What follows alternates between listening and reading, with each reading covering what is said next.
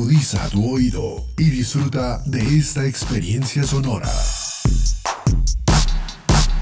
Este es un podcast Unal Radio.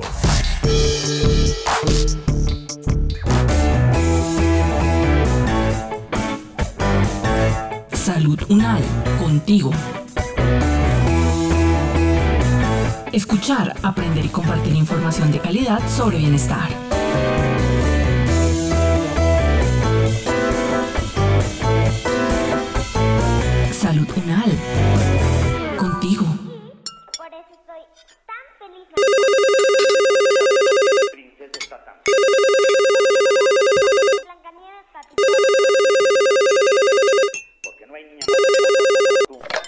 ¿Aló?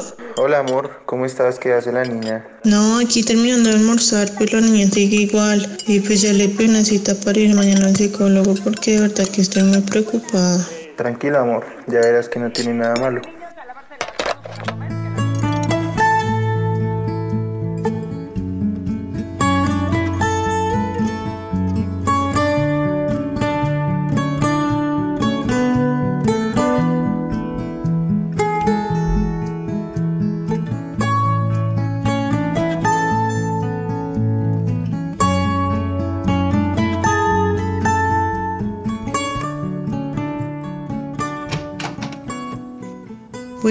Días, doctor Alejandro. Pues muchas gracias de verdad por atendernos y la verdad es que estamos muy, pues por mi parte yo estoy muy asustada. Pues no sé si su madre nos puede explicar de eso que es del TEA, eso del trastorno del espectro autista y, y yo no sé, pues a por qué le dio a nuestra hija, a nuestra bebé. Bueno, lo primero en este caso es que es normal que haya esta reacción como de miedo por parte de Jimena y Felipe, de incertidumbre un poco, pero es muy importante tener tranquilidad y digamos estar, estar muy, muy tranquilos para que podamos desde el principio eh, optar por la mejor manera de intervención y podamos digamos e- empezar a ejercer acciones que permitan mitigar los efectos que pueden traer el hecho de tener un diagnóstico de trastorno del espectro autista. Pero entonces, ¿qué son los TEA? Los, los trastornos del espectro autista son un conjunto de afectaciones que pueden afectar el desarrollo del niño eh, a distintas áreas, lingüística, motora, pero en especial al nivel del área social. Entonces, los niños con TEA son niños que pierden mucho interés por la interacción con otras personas y por el contrario empiezan a desarrollar mayor interés por, eh, bueno, algunas eh, algunos intereses específicos, en algunos casos hay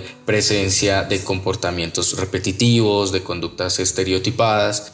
Y todo esto pues de alguna manera puede afectar el desarrollo normal del niño, ¿no? Hay unos grados muy funcionales donde la persona prácticamente puede llevar una vida normal y pasa desapercibida en la sociedad y tenemos otros casos donde pues sí hay un mayor nivel de afectación y donde bueno es necesario proporcionar mayores apoyos para ah, solucionar y para poder intervenir ciertas necesidades que de alguna manera el trastorno ha traído sobre la vida del niño entonces e- esto es muy importante, digamos, saberlo. Ahí los trastornos del espectro autista no son causados por algo que hagan los papás, son trastornos de origen genético. No sabemos cuál es la causa específica, pero sabemos que su origen es genético y sabemos que acompañan todo el resto de la vida de la persona. Sin embargo, pues lo que, lo que podemos hacer y digamos, lo que se trata siempre de inculcar es que desde el principio haya participación en procesos de intervención, acompañamientos terapéuticos, desde pediatría y posteriormente, bueno, desde todas las áreas de la medicina. Y con toda seguridad esto va a hacer que la perspectiva de vida y de desarrollo y el bienestar en últimas de, de la persona con TEA pues sea cada vez mayor. Bueno, pues nosotros pensamos meterla al jardín el próximo año. No sé tú qué nos recomiendas, eh, si la metemos o no. ¿Qué podemos hacer en este caso? ¿Cómo crees que sea su aprendizaje? Bueno, esta pregunta creo que es muy importante porque efectivamente eh, el tener un trastorno de espectro autista va a traer unas implicaciones sobre cómo se eh, da el aprendizaje y sobre cómo se desarrollan los procesos de educación. Entonces, lo primero es tener en cuenta en qué nivel del espectro está mi hijo con TEA, es decir, si está en un grado de alta funcionalidad, donde va a requerir menos apoyos, donde digamos que su, su desarrollo va a ser más cercano a lo típico, o si está por el contrario en una línea donde hay mayores afectaciones y donde va a requerirse mayores apoyos apoyos. Entonces, teniendo claro esto, se puede empezar a tomar decisiones frente a cómo es el proceso educativo. Entonces, tenemos colegios con enfoques inclusivos que tienen aulas y profesionales capacitados para poder llevar a cabo procesos de formación dirigidos específicamente a niños con autismo y tenemos aulas donde niños con autismo, con TEA, comparten con niños con desarrollo normal o con otro tipo de trastornos del desarrollo. Entonces, digamos, hay alternativas. Lo importante es tener claridad sobre el diagnóstico, sobre cuál es el estado, digamos, del trastorno en, el caso particular y luego eh, podremos tener mayores herramientas para poder optar por el proceso, digamos, de formación o educativo que mejor se ajuste a las características del caso particular de Isabel. Pues siendo así como su merced nos dice, ¿qué tipos de juguetes en esta edad podemos comprarle allá como para que podamos ayudarle a que tenga un mejor desarrollo? Bueno, yo creo que todos los juguetes y todas las actividades que de alguna manera estimulen o fomenten eh, la interacción social con otras personas son bienvenidas. Es decir, las mejores estrategias y los mejores juegos son aquellos eh, que implique interactuar con otras personas, que implique llamar la atención de otras personas, de alguna manera sincronizar las perspectivas con otras personas. Esto sin duda pues le, eh, contribuirá a, que, a que Isabela pueda desarrollar ese repertorio de comportamientos sociales con mayor facilidad. Entonces todos los juegos digamos enfocados a a explorar esa faceta social, pues contribuyen bastante. Sin embargo, por la misma característica del trastorno, pues habrán unos juegos de, de mucho interés, la tecnología, los juegos de video, quizá despierten mucho interés. Lo importante no es, digamos, eh, cohibir el contacto con estos juegos de pronto no tan sociales, sino, digamos, verlos como posibilidades, ¿no? Los juegos y la tecnología hoy en día de alguna manera también ofrecen muchas posibilidades para apoyar y contribuir también en los procesos de intervención y los procesos terapéuticos eh, dirigidos a los, a los niños y las personas con T.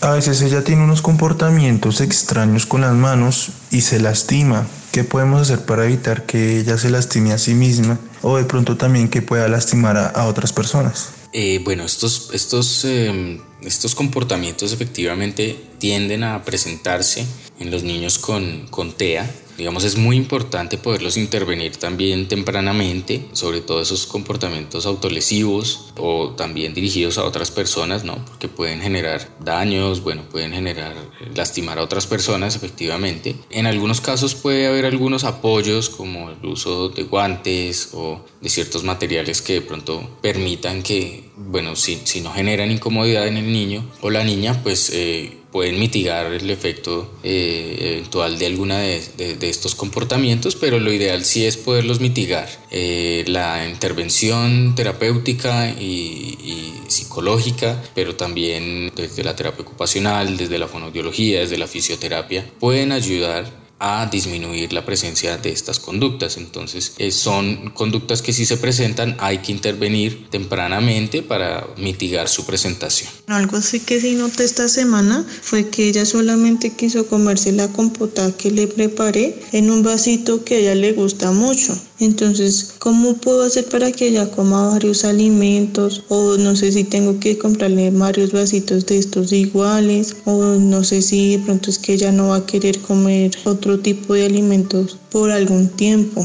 Sí, efectivamente los problemas o los temas o dificultades asociadas a la alimentación son bastante comunes en los TEA. Como todo, pues varía, tiene un nivel de variabilidad muy alto eh, no se puede, digamos, establecer con claridad si hay un alimento específico que pueda ser eh, poco deseado o, rechazado por ellos y otros que sean muy apetecidos. De nuevo, digamos, recordar que como en todo lo que atañe a esta condición, pues digamos, varía y, cada caso es completamente distinto al otro. Entonces, en ese sentido, lo que, creo que recomendaría sería como que eh, primero se puedan estructurar planes de intervención y de alimentación siempre asesorados por un profesional. De ahí esos planes pues tomarán en cuenta aquellos alimentos que le resultan eh, muy atractivos, pero también aquellos que quizá no le resultan tan atractivos, pero que son necesarios en alguna medida. Entonces, un plan de alimentación coordinado con profesionales que se pueda ir estructurando, que se pueda ir también modificando paulatinamente, creo que sería la mejor opción en este caso. Me preocupa porque ella era una niña muy alegre y ahora no sonríe y no quiere compartir algún alguna de sus cosas con nosotros que somos sus padres. ¿Ella será así toda la vida?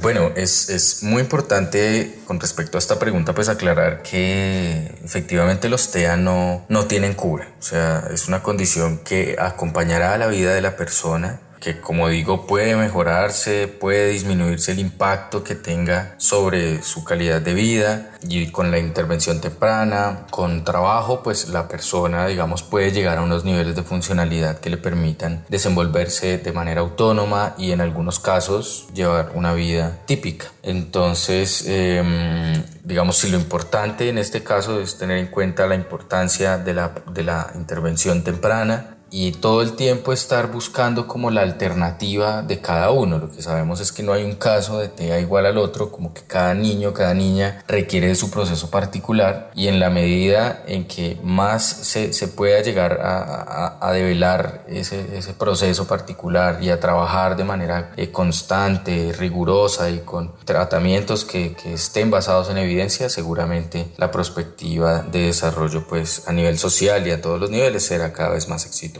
Muchas gracias Alejandro, de verdad que ahora estoy un poco más tranquila y pues de verdad quiero darle mucho amor para nuestra hija y ayudarla a que sea una niña muy feliz.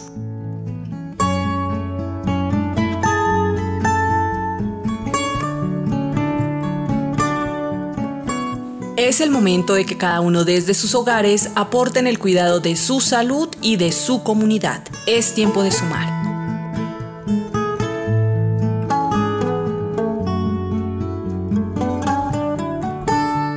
Este podcast contó con la dirección de María Luisa Cárdenas, profesora de la Facultad de Medicina de la Universidad Nacional de Colombia. Coordinación General, María Fernanda Lara Díaz. Investigación Periodística, Lorena Rodríguez, estudiante de Fonoaudiología. Producción General, Diana Samira Romero. Experto invitado, Alejandro Bejarano Gómez, psicólogo y estudiante de doctorado de Psicología, con la actuación de Lorena Rodríguez y Javier Gutiérrez. Producción sonora, Edgar Huasca.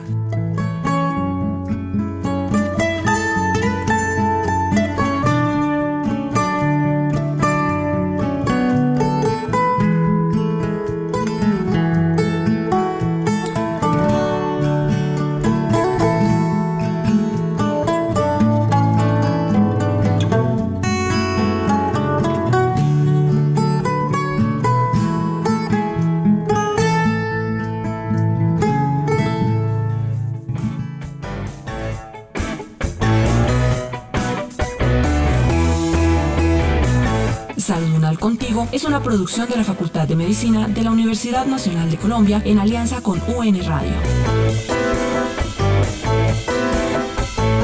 Salud Unal. Contigo.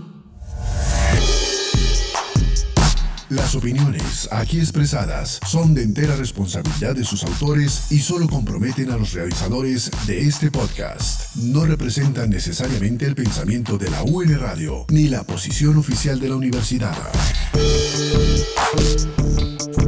Este y otros podcasts en nuestro sitio web podcastunradio.unal.edu.co.